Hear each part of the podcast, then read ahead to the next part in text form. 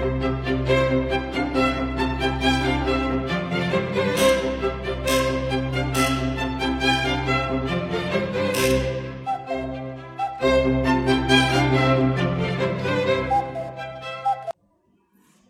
位好，我是许军老师。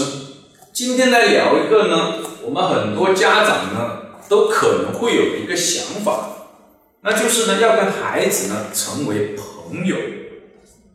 徐老师呢所想强调的呢，恰恰相反，在目前我们中国的文化下面哦，要跟孩子成为朋友呢，会增加焦虑感。为什么呢？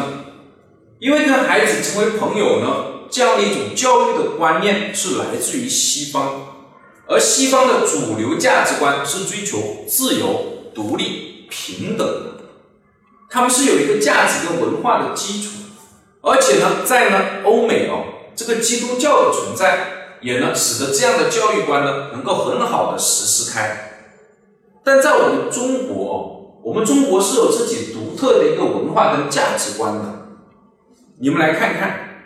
孩子跟父母之间的关系，从我们的文化的术语上就已经说明了：身体发肤受之父母，老子就是一定要管教儿子，儿子就一定要听老子的，等等等等，这些无不都在说明这两者之间不是朋友的关系，因为朋友之间是相互独立的，哎，没有这个朋友也没什么太大的关系。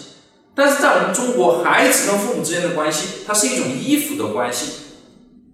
至少在孩子没有成年之前，这种依附的关系表现的是非常非常明显的，很难离开父母。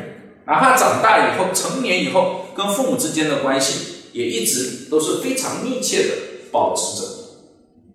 所以呢，如果你会呢发现哦，要跟孩子成为朋友哦。那么这里就有两套标准在使用，一套呢是用朋友的标准去管教孩子，另外一套呢是用呢老子看儿子的这样的角度去管教孩子。这两套标准哦，有时候哦是会产生矛盾的。比如说呢，你看你的儿子在那里玩手机游戏，哎，你过去，哎呀，你赶紧停下来，怎么能继续玩呢？是吧？这就叫老子的标准。你要想，如果你是个朋友的关系，哎，你把他当朋友，哎，你朋友在那里玩手机游戏，哎呀，不工作在那玩手机游戏，你就你最多也就是去提醒一下，哎呀，还是要工作比较好。看这两者就不同，那怎么来选呢？你认为这个时候就是该是老子了，而有时候又是朋友，但是别忘了，孩子那里也同样有两套标准，他什么时候把你当老子，什么时候把你当朋友呢？比如他在玩手机游戏，哎，你过去指责他。哎，他可能会心里会这样想：哎呀，你还要跟我交朋友？哎，我的朋友从来不会来说限制我去玩手机游戏。因此，这两套标准有时候呢会矛盾，更多的时候你会不知不觉的采用老子来教育儿子的这样的标准。如果你坚持要跟孩子成为朋友，你会发现最后的结果往往会增加更多的焦虑、矛盾跟冲突。在中国。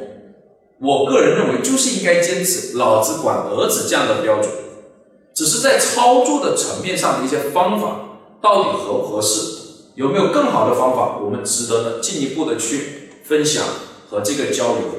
总会有一些好的方法能够把孩子管理的比较好，但和孩子成为朋友，绝对不是一条很好的管理孩子的一个方法。而具体的怎么管教的问题呢？我们在其他的音频。或者视频中再来分享，谢谢大家。